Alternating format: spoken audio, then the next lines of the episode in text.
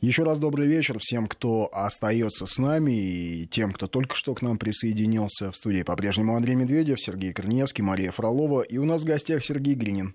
Он председатель общественной организации «Гражданская безопасность», специалист по российскому международному опыту в области гражданского оружия. А пригласили мы Сергея сюда, в студию, в общем, потому что решили во втором часе от каких-то глобальных международных тем перейти к э, темам нашим, простым, российским, локальным, нашумевшим. А к делу Александра Григорьева. Эта история произошла а, под Новый год в селе Миасское. Александр Григорьев был арестован за то, что расстрелял в дворе собственного дома, собственно, в собственном доме, четырех человек. И на защиту этого человека встали практически все его односельчане. А история состоит в том, что, ну, как заверяет сам Александр Григорьев и как заверяют его односельчане, это была самооборона. И произошло, а вот что. В новогоднюю ночь у Григорьевых было много гостей, в том числе дети. Одна из приглашенных по телефону поссорилась с подругой, а, и подруга взяла каких-то своих а, знакомых, ранее судимых, и позвала их, значит, на разборки. Вот они приехали на разборки, избили гостей Александра, избили его самого, ему удалось добраться до оружейного сейфа.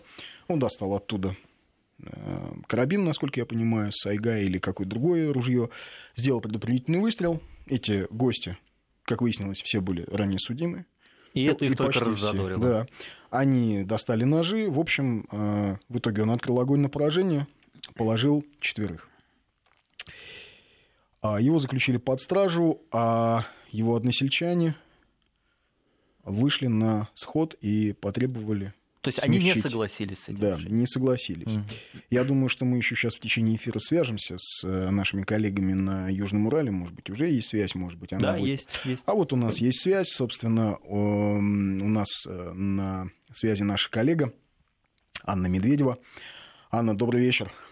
Коллеги, здравствуйте. Да, э, Анна сейчас работает редактором э, Челябинского канала. А, Аня, напомни. 31 э, канал это звучит. Да. Скажи, я так знаю, сегодня твои коллеги ездили туда, в село Миасское, где живет Александр Григорьев, выясняли какие-то новые подробности. Вот что удалось выяснить? Вообще, почему люди вышли на сход защищать Александра Григорьева? Э, вы знаете, сегодня действительно наши коллеги были в селе Миаском, и сам Александр скорректировал несколько ту информацию, которая уже просочилась за эти дни в СМИ. А выясняется, по его словам, что не было никакого предупредительного выстрела. Он стрелял в них в упор, э, будучи напуганным тем, что они, ну, изобьют там, зарежут ножами его семью. Среди членов семьи в этом доме в этот момент находился его младший брат, жена и двое маленьких детей. И там действительно было жестокое избиение. Это сейчас врачи уже э, в больницу, куда попали пострадавшие, доказывают, судя по тем травмам, которые они получили. И сегодня сам Александр Григорьев сказал, что он ну, предупреждал, что может открыть огонь, но такие выстрела не было, и он стрелял в них уже в упор, и раны были несовместимы с жизнью. Э, Ань, скажи, а почему люди-то вышли на защиту Александра Григорьева? То есть они знали э, этих пострадавших, погибших? А, во-первых, люди знали хорошо эту семью, то есть Александра, его жену, его маму, они жили все в одном населенном пункте в разных домах, то есть мать в одном доме и вот эта молодая семья в другом. Все они оцениваются односельчанами положительно, то есть это хорошая семья со средним достатком. Александр в течение восьми лет строил свой собственный дом, и таки вот этот дом, где эта страшная трагедия произошла, он не достроен до конца, ну, сделан весь его руками. Вот. А те люди, которые на них напали, то есть вот эта э, толпа, да, а, они такие оцениваются все негативно. И хотя в соседнем поселке Курейное, откуда они приехали, э, мнения жителей разделились, то есть многие уверены, что убивать нельзя было и можно предпринять было какие-то другие попытки э, урегулировать эту ситуацию, но тем не менее некоторые, говорят, по слухам, вздохнули с облегчением, потому что э, эти люди держали в страхе этот поселок тоже. Угу. Я понял. А, а вообще сам Александр Григорьев, он как себя чувствует? Я так понимаю, его же тоже избивали? В момент Его нападения? избивали, у него сотрясение головного мозга, гематомы, ушибы мягких тканей, повреждений внутренних органов у него нет, и его состояние оценивается как стабильное, ему дают какие-то препараты, делают капельницы, говорят, что в течение 10 дней эта терапия закончится, но это с точки зрения физической. Психологически, разумеется, придется ему приходить в себя еще долго, и он, конечно, чувствует себя неважно вот в эмоциональном плане, то есть он ну, явно сильно расстроен, он говорит, что он виноват и называет даже себя убийцей, то есть понимая, что все-таки по его вине погибли люди, хотя все родственники и группа поддержки, да, из э, знакомых уверяют, что, ну, они поддержат его, и любой бы на его месте поступил, наверное, так же. И еще, наверное, один вопрос, что касается вот э, детей, э, которые были в этот момент в доме. Я так а, знаю, что они были очень сильно напуганы. Там, у, по-моему, у дочери Александра истерика была вот в момент mm-hmm. нападения. Это действительно так? Да, то есть говорят, что дети, ну, маленький, это сыну в районе трех лет, он, э, вероятно, ничего не понял, и его успели э, спрятать в одной из дальних комнат. М- мама, вероятно, это сделала. А на глазах девятилетней девочки происходила вся эта драма. Э, бабушка ребенка рассказывает, что отстирывали куртку в крови, ну, кровь, разумеется, не ребенка была, а кого-то, да, из тех, кто там резали, били друг друга, то есть попало это на ребенка. И приехавший уже по вызову МЧС, скорая и полиция, ребенка обнаружили за шкафом. Говорят, что девочка сейчас нуждается ну, в серьезной помощи специалистов. Ну, возможно, это будут какие-то центры, да, потому что ну, она правда, э, если это можно описать так, то это депрессия. А и, наверное, последний вопрос. Что касается, там же есть какая-то, в общем, что называется, советская власть в этом поселке. Есть полиция, участковые. Э, как так получилось, что вот э, люди, имеющие сложный жизненный опыт, суд, судимости. В общем, получилось, что они что, не, не подконтрольные или не они... Пуганные не пуганные, да, то есть их не задерживали, не проверяли, не проводили с ними беседы. Да, то есть смотрите, я понимаю, что ситуация складывалась так. Это два соседних населенных пункта, и в этих двух населенных пунктах два своих отдельно взятых участковых полицейских. Вот. Тот Александр, кому нагрянула эта компания, он характеризуется положительно. И э, ну, никто никогда бы из местных жителей, в том числе правоохранительных органов, не подумал бы, что с этой семьей может случиться какая-то подобная история. То есть их на контроль никто никогда не Понятно. брал. А вот что те, касается той компании, да. да, то есть они были под целом, да, и местной власти сельской это, и полицейских, и, ну, почему их не проконтролировали, и случилась эта трагедия, сейчас предстоит выяснить. Говорят, что, ну, значит, двое из убитых муж и гражданская жена э, вроде как даже не выпивали, были хорошими людьми, приличными. Один из погибших, э, ну, довольно крепко выпивал, и его жена сегодня, давая интервью нашей съемочной группе, ну, тоже говорила, что я его предупреждала, не надо ходить, и вот она, она пребывает до сих пор в этом состоянии, да, то есть после Нового года у нее все продолжается. Вот, то есть там как бы, ну, не совсем такие простые люди, и я думаю, что будут сейчас разбираться, почему не проконтролировали, как такое случилось. Спасибо, Ань, спасибо огромное, что уделила нам внимание, что пообщалась с нами. У нас на связи была Анна Медведева, редактор 31 канала из Челябинска. Говорим мы о деле Александра Григорьева, который в селе Миасское встал на защиту семьи, которую семью приехали избивать жители соседнего поселка, и, в общем, он был вынужден открыть огонь и Положил убил четырех человек, да. четвер... Э, четверых нападавших. Лишил да. жизни, скажем, юридически да. более корректно. Да. 5533 сообщение, 5533 это для СМС, наш э, портал в начале сообщения слова «Вести» и... 8 903 170 63 63 вот WhatsApp. Это наш WhatsApp. И, кстати, Viber Ш... тоже работает да, по вот, этому же номеру. Да, вопрос э, следующий. Как вы считаете, это я спрашиваю наших слушателей, как вам кажется, правильно ли поступил Григорьев, как вы повели бы себя на его месте, и вообще нужно ли в подобных случаях все-таки ну, э, его сначала арестовали, затем под давлением общественного мнения отпустили под подписку о невыезде, и вообще вот нужно ли подобные случаи всегда трактовать как самооборону. И... В общем, вопрос понятен. А, Сергей, а вопрос к вам. У нас ведь э, правоприменительная практика очень своеобразная, mm-hmm. очень размытая. Но мы сейчас и наблюдаем вот такой поворот. Человека, не разбираясь, взяли под стражу. Хотя вообще-то взятие под стражу – это крайняя мера, если человек может либо скрыться от следствия, либо оказать давление на свидетелей. В данном случае я не вижу ни малейших причин вообще изначально брать его под стражу. Э, правоприменительная практика у нас, к сожалению, печальная. Вот э, старосоветская прокурорская, если есть труп, кто-то должен сесть, она работает до сих пор. Сергей, прошу прощения, мы вынуждены прерваться на новости. Продолжаем разговор. Говорим о деле Александра Григорьева, который встал на защиту своей семьи и застрелил четверых нападавших. Сергей, он взят под стражу. Да, взял. Нет, он сейчас отпущен под подписку угу. о невыезде. Сергей Гринин, председатель общественной организации «Гражданская безопасность». У нас в гостях несколько сообщений. Вести, правильно, надо менять законодательство. Чистая самооборона сам пристрелил бы упырей. Жестко так написал нам Андрей. Поступил Но ну, правильно, Александр. Хозяин поступил правильно, я бы поступил так же. У себя дома могу защищать семью любыми способами. Наше законодательство в области самозащиты должно быть пересмотрена. Это критическая ситуация. А в доме агрессивные люди с ножами. Что еще, блин, делать? Защищался как мог. Настоящий мужик защитил семью. Все правильно сделал, только так и надо. Рустам из Владикавказа. Всегда боюсь подобных стечений обстоятельств. Знаю, что ни на что, что ни секунды не буду думать, если моя семья в опасности. Убью без колебаний. Вот сообщение из-за границы. Конечно, он прав. Еще сообщение. Григорьев поступил правильно как мужчина. Сергей, что касается правоприменительной практики. Вот человек, да, четверо с ножом, с ножами влетели, избивают дети. То есть, в принципе, если бы он не стрелял, мы получили бы вторую кущевку. Правильно я понимаю? Просто перерезанные семьи. Что-то вроде того. Вот у нас э, странная ситуация, что правоприменительная практика противоречит наш, нашему же российскому праву, уголовному кодексу впрямую. То И есть законодательство менять не надо. Законодательство в целом не так плохо.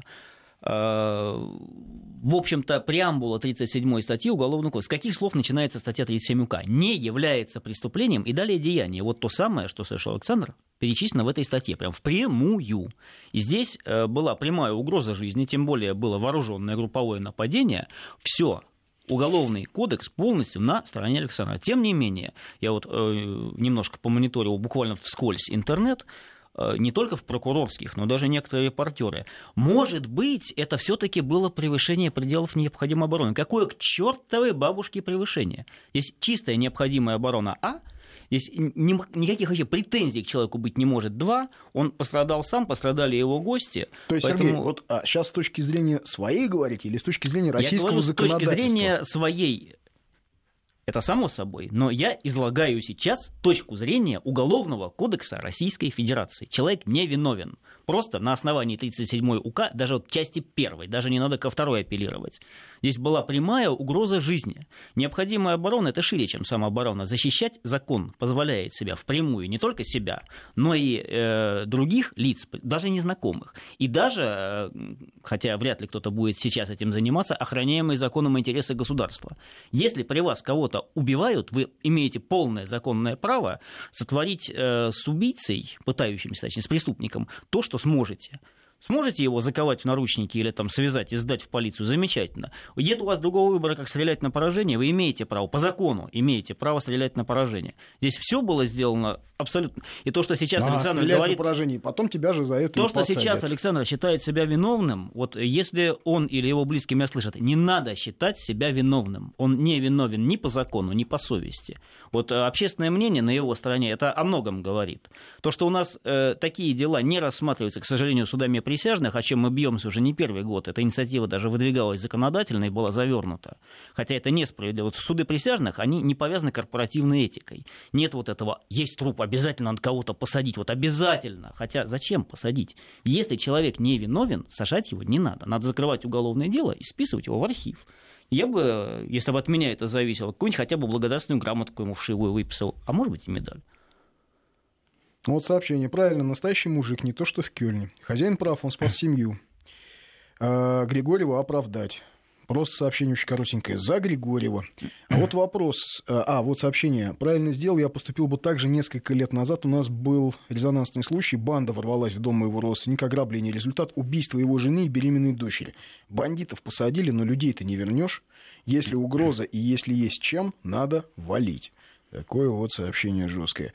А вот вопрос, почему сотрудник полиции может защищаться, применяя оружие, а я как гражданское лицо нет? Но, насколько я понимаю, с точки зрения закона и гражданское лицо может. Абсолютно верно, с точки зрения закона может, э, но, к сожалению, наверное, тот, кто задавал вопрос, не знает э, специфики нашей правоприменительной практики в целом э, уже прилично лет прошло, у нас был, мы защищали, в том числе мы, сотрудника полиции опер в штатском после смены э, на площади Курского вокзала при большом сечении народа. Попросили закурить, слово за слово, сбили с ног, стали избивать. Он был стабильным оружием. Когда в руках у него появился пистолет, первый вопль был «отнимите ему газовик, выбейте зубы», условно говоря, переводя на культурный язык. И только когда трое упали, вопль до него боевой и в рассыпную. Полгода человек был последствием, Несмотря я на то, что знаю, это сотрудник. А, судя по всему, я знаю, как Скорее у всего, идет знать, речь. да, громкое было это, достаточно дело. У него был нетипичный, у него был не Макарова, по-моему, пистолет, у него был... А, это тогда в порядке эксперимента московскую полицию, милицию еще, видимо. Милиция еще была Вооружили тогда, да. револьверами. По-моему, вот, у него был револьвер, то, они решили, что у него газовый Точную пистолет. модель не помню, но помню факт. То есть, э, независимо от того, что был сотрудником, который, в общем-то, все время по, по, по смыслу закона о, о милиции, он при исполнении по-любому, тем не менее, он с очень большим... Масса свидетелей, э, которые не разбежались и дали показания. Только это его спасло. Иначе вылетел бы он как пробка со службы. Так что полицейские, по большому счету, к сожалению, не лучше гражданских живут в этом плане. У нас, я говорю, закон – это одно – Законоп... Э, вот, э, правоприменительная практика – это другое, и как в классической евклидовой геометрии, они живут своей жизнью параллельно и не пересекаются. А почему так? А кому это выгодно-то? Кому это выгодно? Для чего ну, это сделано? Э, кому это выгодно? Да. Есть логика Во-первых, инерция мышления, которая очень тяжело перебарывается. То есть вот эта формула тянется еще с советских времен. Есть труп, кто-то должен сесть. Она вот так а прям звучала. В чем? чтобы не баловали, что называется. Во-вторых, ну, иногда... эффективность работы полиции иногда, показать. Я не говорю, что все, но Э, бывают случаи, когда это выгодно тому следователю, который дело ведет. За раскрытие тяжкого преступления положены всякие плюшки и бонусы, естественно. План по раскрываемости никто не отменял. Пойди-ка найди настоящего убийцу. Надо много работать. А когда человек приходит сам, говорит, вот э, там труп, он на меня нападал, пока был живой, а теперь он труп. Вот я, вот мое оружие. Опа. Это очень цинично, Оформили. то, что вы говорите. Зато, извините, жизненные блага никто не отменял. Я не говорю, что так делают все. Больше того, из э, той статистики, неполной, далеко не полной, что у меня есть, э, 50 на 50 примерно дела подобного плана на этапе следствия закрываются корректно. По 37-й, да, дело возбуждается. А, дело, дело по-хорошему, по дело по-хорошему должно возбуждаться. В чем еще большой перекос, и за что мы тоже уже много бьемся, никто нас не слышит. Э, дело не должно возбуждаться против конкретного человека. Вот вы даже употребили, вы явно сочувствуете Александру, но вы употребили слово «убил». Убийство – это умышленное преступное деяние. Здесь имеется э, в наличии лишение жизни. И пока нет оснований говорить об убийстве. И я думаю, что не будет. Из того, что мы, по крайней мере, я всегда оговариваюсь, из сообщений СМИ, из того, что мы знаем, я не видел уголовного дела, да, я не был на месте. Но из того, что мы сейчас знаем, а, об убийстве речь вообще не идет. Ну да, я сочувствую речь Александру, может... я не буду, кстати, этого скрывать. Но вы употребили слово «убил». В бытовом термине, ну, в бытовом, да, лишил да. жизни, но юридически это некорректно. Он не убил. Убийца – это тот, кто умышленно, виновно но вот здесь мы переходим а, немножечко к законодательству. Скажем, в Америке есть да, убийство первой степени, второй, третьей. То есть там есть градация. А, вот примерно то же самое, что у нас размыты эти понятия. Тем не менее, убийство любой степени, даже в Америке, это умышленное виновное деяние. Просто разные степени отягченности. У нас тоже 105 имеет ну, да, первую, статьи. вторую, третью а, часть, части, да, да. отягчающие. Э, это аналог, собственно говоря, степеней в американском. Убийство – это умышленное виновное деяние. Причинение смерти может быть по неосторожности и невиновное причинение смерти. Вот если э, деяние покрывается диспозицией 37 статьи УК, это невиновное деяние, это лишение жизни в состоянии необходимой обороны. И ну, слово убийство здесь лишнее. Сообщение э, с Кавказа. Я знаю человека, который в точно такой же ситуации защитил семью, сел на 12 лет. К нему ворвались трое вооруженных лиц, он как бывший военный спецвойск ГРУ, Двоих уложил, третий сбежал. Повторяю, человеку дали 12 лет строгого режима. Произошел в городе Моздоке, в республике Северная Осетия. Ну, с точки зрения судебно-следственной системы, иначе чем подлостью, это назвать никогда не могу. Ну да, вот это удивительно, вы говорите, они получают какие-то плюшки, а как вот с этим жить-то интересно? Ну, допустим, ты будешь там не майором, а подполковником, но у тебя сидят люди. Я думаю, а вот, кстати, извините, ты перебью, не могу не ответить. Сейчас э, ответите. Эм, такой вопрос. Э, от Мурада из Махачкалы. Как думаете, а каковой была бы реакция общества на всю эту ситуацию, окажись на месте Александра какой-нибудь Магомед? Хороший вопрос, да? Хороший вопрос, но хочу mm-hmm. напомнить, что а, на месте Александра, а, в частности, оказался у нас в свое время товарищ по фамилии Мирзаев. Да, помните драка возле клуба? Конечно. Подошел, боец, профессиональный, смешанное единоборство. Он не сильно ударил. Парень неудачно упал, это правда. Он не так сильно ударил.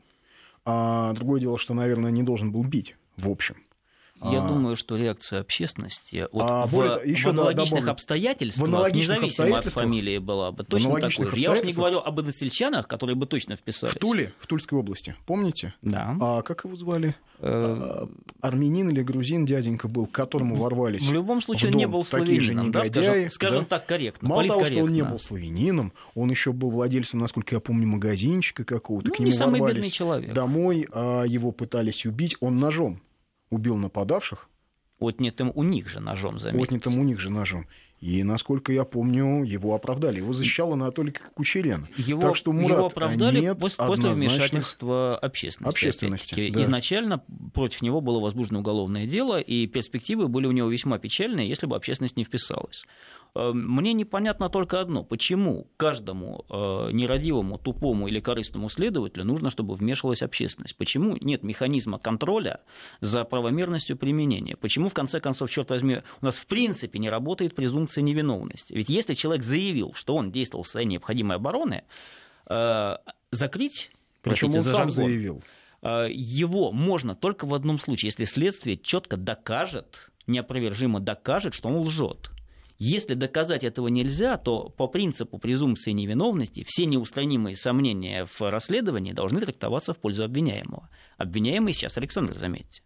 Э, неустранимых сомнений сейчас вообще-то в общем-то нет, что он невиновен. Но уж если они даже у следователя есть, он их все равно обязан. Но этот принцип у нас прописан на бумаге, но не работает. А почему судьи не делают да, Ты до этого задавал вопрос. Ну, я, я говорю, как, как, с этим жить? Как с этим жить, я вообще не понимаю. Очень вот просто, эти люди. Очень просто. Что, Если что человек на это уже пошел, значит, он с этим будет он легко деформирован, жить. что ли, психически как-то? Если да? человек с этим будет тяжело жить, он этого просто не сделает. Потому что я, опять-таки, думаю, 50 на 50 примерно дела, которые я были рассмотрены и на этапе следствия закрыты и списаны в ну, архив. Ну, 50 на 50, вы знаете, это, это ужасно, это страшно жить. Э, э, страшно, страшно жить, но по сравнению с судом, где по Москве 0,03% оправдательных приговоров. Да, известная статистика. 300, известная да. печальная статистика. Если мы берем среднюю мировую цифру где-то примерно 25%, а у нас 0,03%, о чем это говорит? Если, Потому что у нас следственные органы хорошо работают. Если нередко... Мне, да, мне пытались доказать да, это да. профессионалы, что это именно причина хорошей работы следователей. Но когда следователь нередко передает, э, хотя это все отрицают, конечно, прямо флешку с обвинительным заключением, из которого копипастом делается приговор, о чем мы говорим? Какая, какая там независимость суда? А судьи не понимают, что это как бы бесчестит их корпорацию, что ли? Ну, на одной из пресс-конференций, которую я устроил несколько лет назад, у меня был э, судья, который не, не шел вот на этот принцип, но вот теперь он бывший судья. Его угу. уволили за то, что процент оправдательных приговоров был слишком высок. И он резко высок, выбивался даже. из.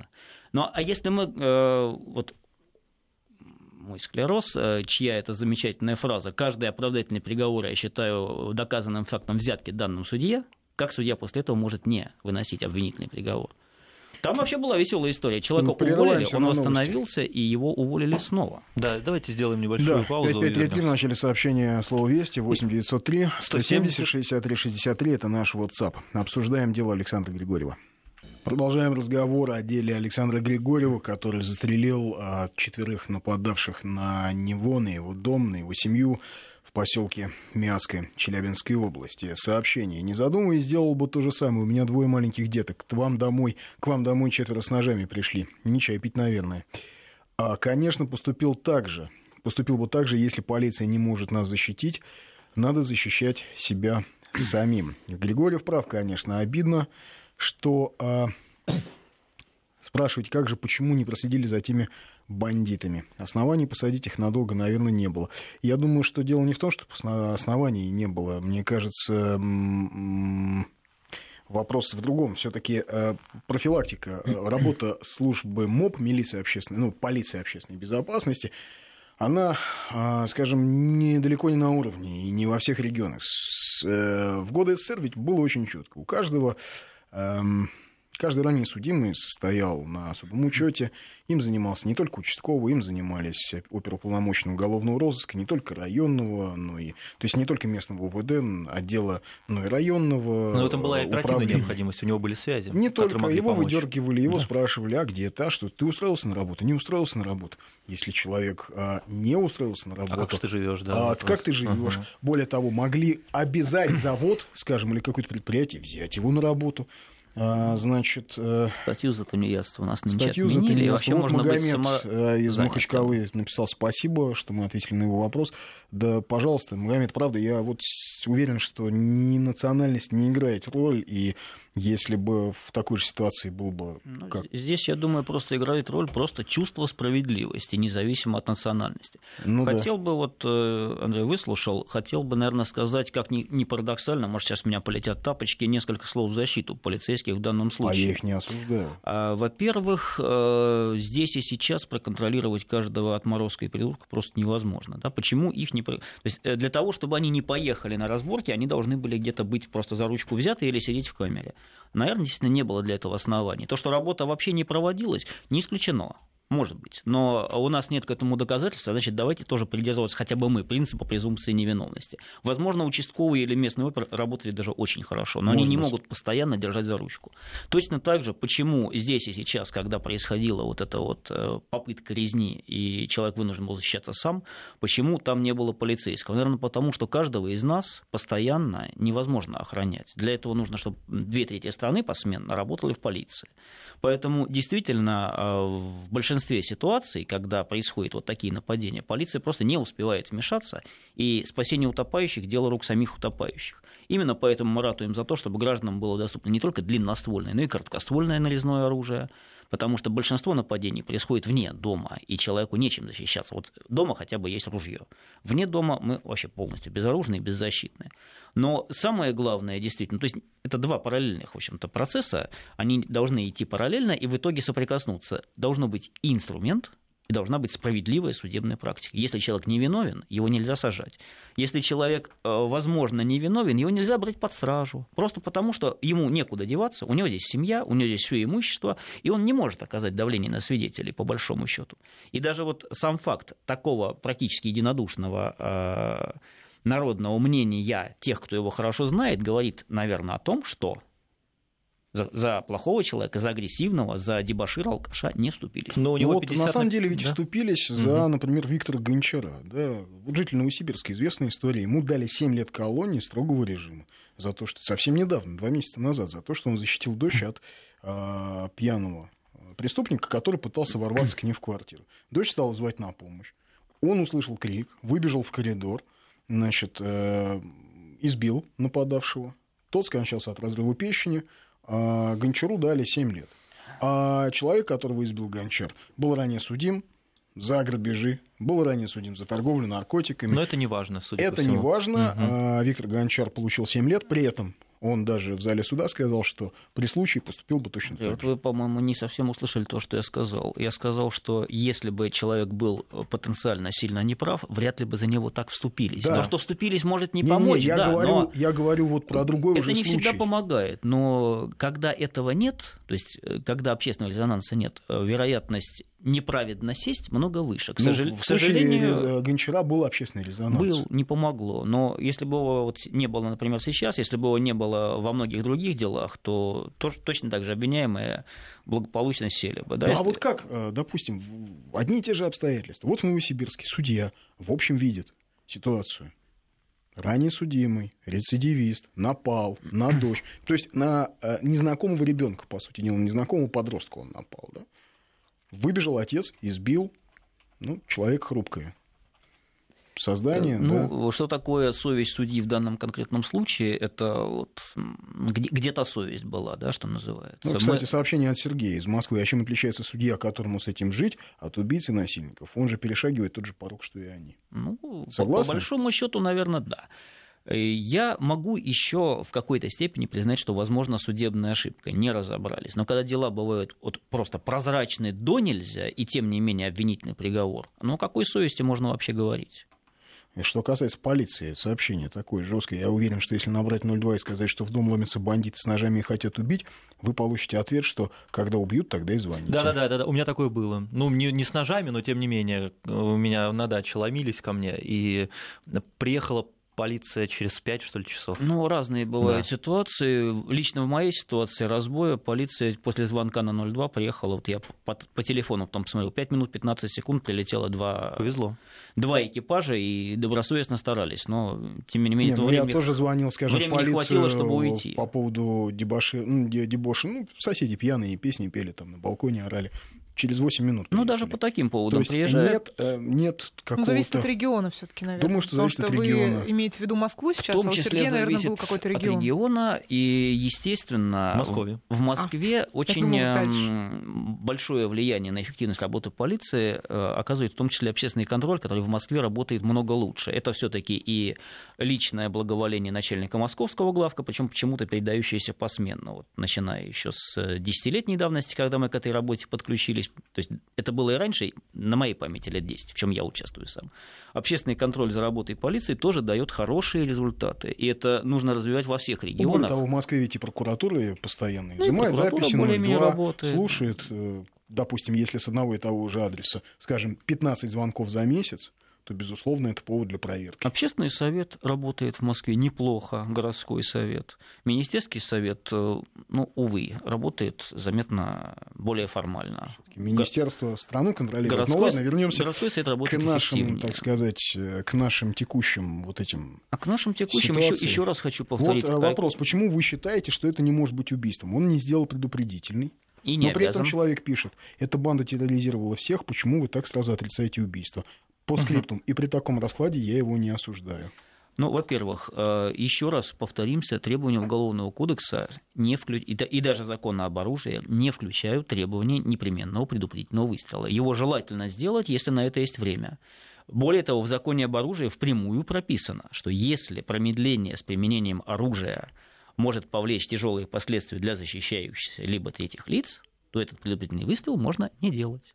Поэтому, скорее всего, я вполне понимаю первоначальные показания Александра, что был предупредительный. Теперь он э, сказал, что его не было, но это никоим образом его не обвиняет. У него просто не было на это времени. Если бы он стрелял в воздух, возможно, он не успел бы стрелять нападающих. Сообщение так что здесь он прав, опять-таки, формально даже. Сообщение от Камили из Казани. Естественно, любой поступил так же, если есть угроза жизни родным и детям. У самого есть оружие. Когда получал лицензию? Начальник ЛРО лицензионно-разрешительного отдела, предупредил, что если в целях самообороны кого-нибудь убьешь, в любом случае сядешь, потому что он объяснил, что на практике фактически нет случаев, когда оправдывали за самооборону.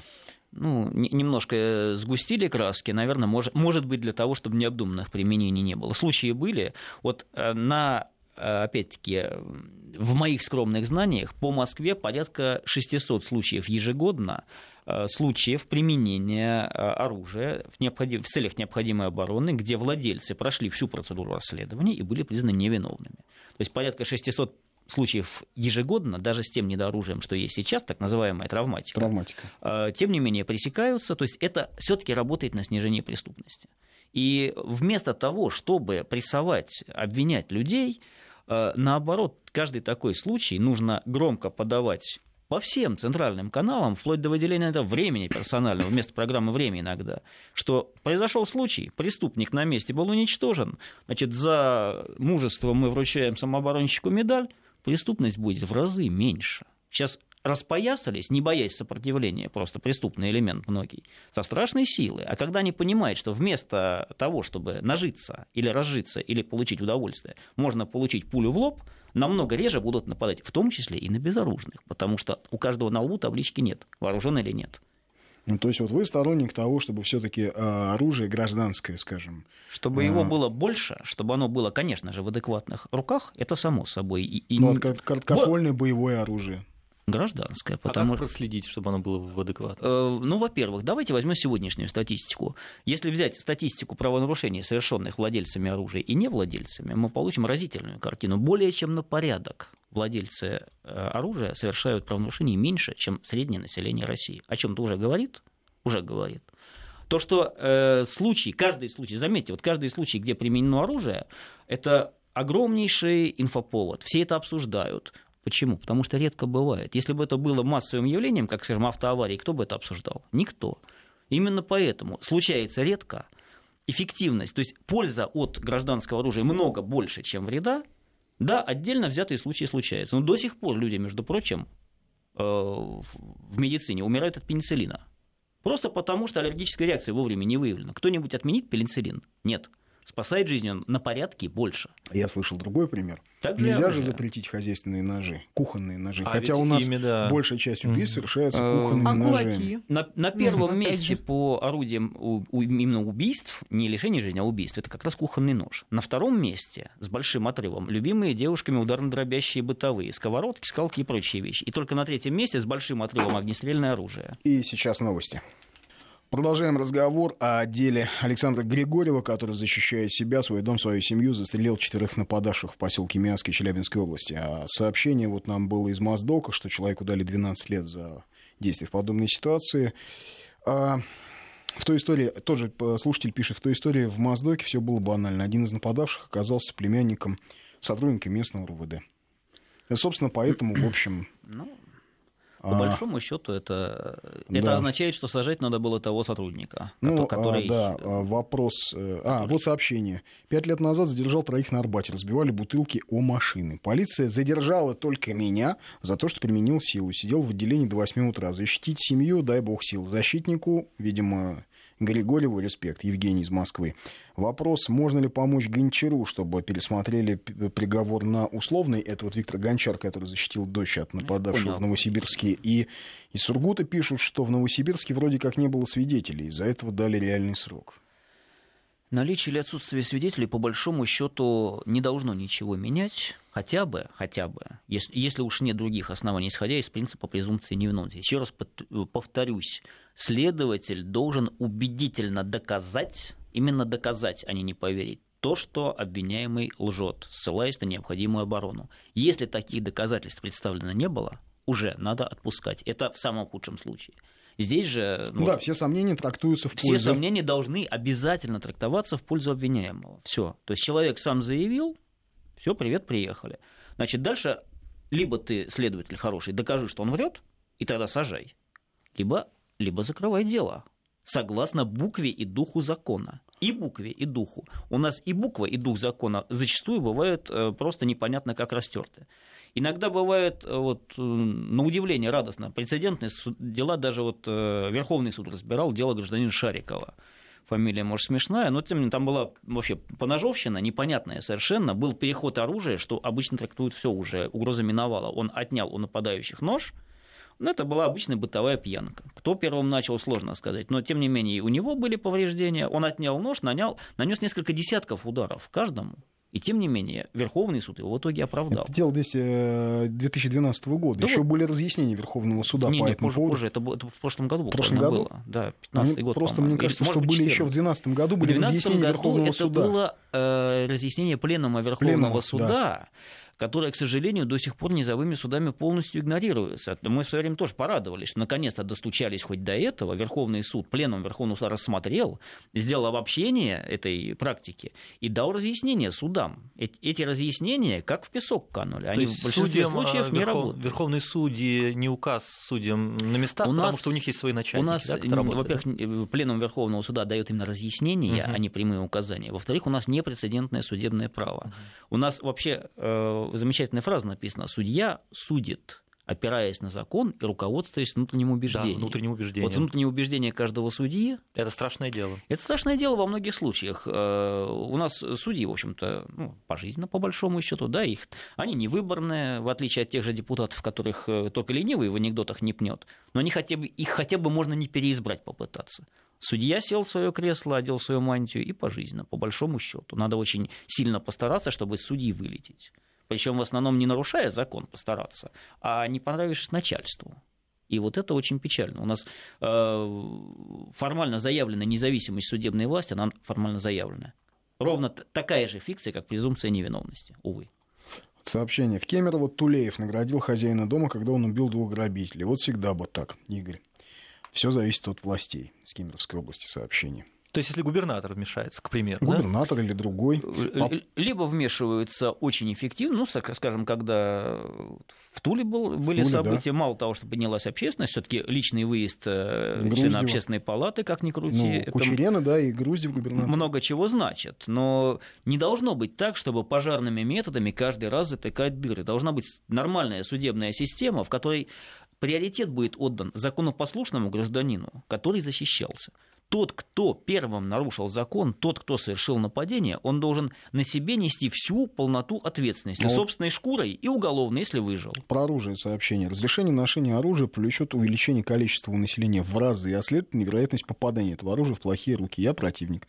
Не хочу, чтобы в каждой квартире был пистолет. Похожее сообщение. Извините, наши граждане не всегда трезвые за рулем, а вы хотите им еще и оружие выдать. А ну, последствия? Ну, замечательно. Значит, э, для того, чтобы владеть длинным стволом, я адекватен и законопослушен. У меня у самого самого сейф не пустой. А, а если ствол сокращается, то моя законопослушность так пропорционально так и уменьшается, что ли, господа? Ну, кстати, но, да, купить но это бред. гладкоствольное ружье, в общем, нетрудно. Во-первых, э, получить лицензию и купить законно, подчеркну, э, гладкоствольное оружие, а далее и нарезное длинноствольное, не составляет проблем. Но носить его по улице не На, так Носить просто. его нельзя, но его как минимум можно транспортировать. Ехать в общественном транспорте с ним нельзя. Можно. Можно. Зря вы так. Ну, в смысле, это привлечет внимание. Транспортировать его можно куда угодно и как угодно, и никто не косится. Я на стрельбище много раз ездил, не на машине, а в общественном транспорте. Везешь себе чехольчик и везешь. Никто не, не косится и не шарахается от тебя. Вот. Но э, когда закон об оружии, господа, вот послушайте внимательно, когда закон об оружии позволил неохотникам владеть гладкоствольным оружием с целью самообороны, на фоне продолжающегося роста, общего роста преступности, это было начало 90-х, не забывайте, э, очень резко, буквально за пару лет, один вид преступлений на порядок снизился, более чем в 10 раз. Это нападение на квартиры. Когда вместо слез стали встречать картечью, некоторые преступники переквалифицировались. Имеется в виду разбойные нападения. Разбойные. Именно разбойные нападения. Тогда не у всех были железные двери. Э, сплошь и рядом. Просто тупо выбивали дверь, входили, нож к горлу кому-нибудь, остальные сами все заначки выносили. Даже не надо было искать, в отличие от кражи. Поэтому, когда вместо того, чтобы плакать, стали открывать огонь на поражение, этот вид преступлений упал, но я подчеркну, общий рост преступности в это время продолжался. То есть сработало здесь, там, где оно работает пожарным методом. Еще сообщение, уже другой э, слушатель спрашивает, так все-таки можно ли помочь Виктору Гончару? Э, насколько я знаю, во-первых, там сейчас работают адвокаты, дело будет, дело будет пересматриваться, естественно, будет касаться. Дело с очень большой долей вероятности дойдет, я думаю, до Верховного суда, потому что пересмотр в судах следующей инстанции редчайший дает э, исключение пересмотра. Но будем добиваться, чтобы дело шло дальше, дальше и дальше, а помочь можно только тем, что не забывать э, общественное мнение формировать и просто периодически, в том числе и СМИ, в том числе и местные СМИ. Вот это в данном случае прямой ответ тому, кто спросил, чем можно помочь? Тем, что постоянно это дело выносить на слух. А он будет за решеткой все это время, пока это все пересматривается? Ну, э, к сожалению, раз уж мера пресечения выбрана, да, будет. Но от нас, в том числе от всех нас, от слушателей, от нас зависит, чтобы этот срок был минимальным. Вот сообщаю такое сообщение, что э, если э, раздать оружие, грубо говоря, населению, да, то будут нападать на беззащитных женщин, стариков или тех, кто даже умеет, а, имеет оружие, но не успеет им воспользоваться. Ну, во-первых. Вы рассуждаете, нам пишет, видимо, наша слушательница, с точки зрения сильных мужчин. Э, вот э, я даже до того, как было произнесено слушательница, уже понял, что это пишет женщина. Милые дамы, вам оружие нужнее, чем нам. Я, в конце концов, тоже могу за себя постоять без оружия, зачастую. Женщине это сделать много труднее. Это, это не сексизм и не шовинизм, это просто физиология. Средняя женщина слабее среднего мужчины. И поэтому она может не успеть и... воспользоваться оружием. А вот успеть, слабости. между прочим, женщины, как правило, лучшие стрелки, чем мужчины. Это так, из практики успеть для того, чтобы э, защищаться голыми руками, женщине нужно забыть про все и лет так несколько тренироваться до кровавых соплей в спортзале. Тогда она сможет голыми руками защититься. Но чтобы научиться защищаться с помощью пистолета, женщине достаточно пройти месячный курс тренировки, база уже будет. Дальше можно совершенствоваться. Женщине оружие нужнее, чем мужчине. Старику, э, молодому, слабому человеку. Девушка уточняет, с ребенком на руках? Вы знаете, у меня одна хорошая знакомая, сейчас уже мать трех детей. И каждого своего малыша она выгуливала на коляске. Рядом лесочек такой замечательный, очень здорово гулять. Но рядом с ребенком лежал карабин. В коляске. Хороший именно, лесочек. Именно слушайте. потому, что э, лесочек хороший, там свежий это воздух. Но мать иногда просто. это просто нормальная, адекватная мать, понимающая, что там могут подойти, и она со своим метр пятьдесят семь и сорок семь кило живой массы не сделает ничего, при том, что занимается рукопашкой ножевым боем, но ничего не сделает. А вот карабин в руках – это аргумент. С ребенком на руках тоже можно эффективно достать. И кроме того, самое главное, самое главное, никто не будет знать. Речь ведь идет не о ковбойском ношении на бедре. Секунду, у нас время мало осталось. А том, Я прямо сейчас вопрос ношение. А, по поводу оружия. А у бандитов было бы не 4 ножа, а 4 ствола. Если, ну, то есть, если разрешить. А у них и так, по-моему, Рынок есть, нелегального оружия на сегодня, по оценкам экспертов МВД, оценивается в 20 примерно миллионов стволов. О чем мы говорим? Бандитам не нужно легальное оружие. Легальное оружие нужно законопослушному человеку. Купить Почему нелегальный ствол... не нужно легальное оружие? Пошел, хм. купил и... Зачем? Зачем ему легальное, когда по пуле гильзотеки его возьмут завтра? Я тоже могу сейчас купить нелегальный ствол. Я этого не делаю по одной простой причине. Я хочу соблюдать закон. Вот такие, как я, соблюдающие закон, оружия лишены. А кому на закон плевать, они замечательно вооружены, когда им надо. И у них есть выбор из 20 миллионов стволов, У них есть да? очень хороший выбор. Угу. Поряд... Ну, там большая вилка, поскольку это экспертная оценка, от 5 до 20, давайте я уточню цифру, от 5 до 20 миллионов единиц. Свыше 300 находится в розыске, поставлен на учет по номерам. А сколько еще контрабанды, копанного и прочего, и прочего. Бандит вооружен, когда ему надо, всегда. Ножом, стволом, чем угодно. В конце концов, численностью. Вчетвером они могли бы и без ножей, и без стволов затоптать кого Как угодно. в «Братья 2», эхо войны, в конце концов. Да. Да? Ну и возвращаясь Может к делу Александра Григорьева. То есть вам-то как кажется перспективы? Ну, наверное, после того, как вмешался глава Следственного комитета и попросил отпустить его под подписку, Я наверное, все-таки перспективы более стали оптимистичные. Хочу 50 обратиться 50, да? к Александру Лучше. и к его окружению, к его адвокату. Не надо даже впустую признавать себя виновным хотя бы морально. Из этого запросто можно намотать себе срок просто так. Э, скажем, в деле Александра Лотковой в немалой степени, помните, да, стрельба на Цветном бульваре, сыграла роль именно то, что она признавала себя виновной. И мы вынуждены заканчивать. Это был «Медвежий угол». Услышимся в пятницу в 20 часов. У нас в гостях был Сергей Гринин. Спасибо.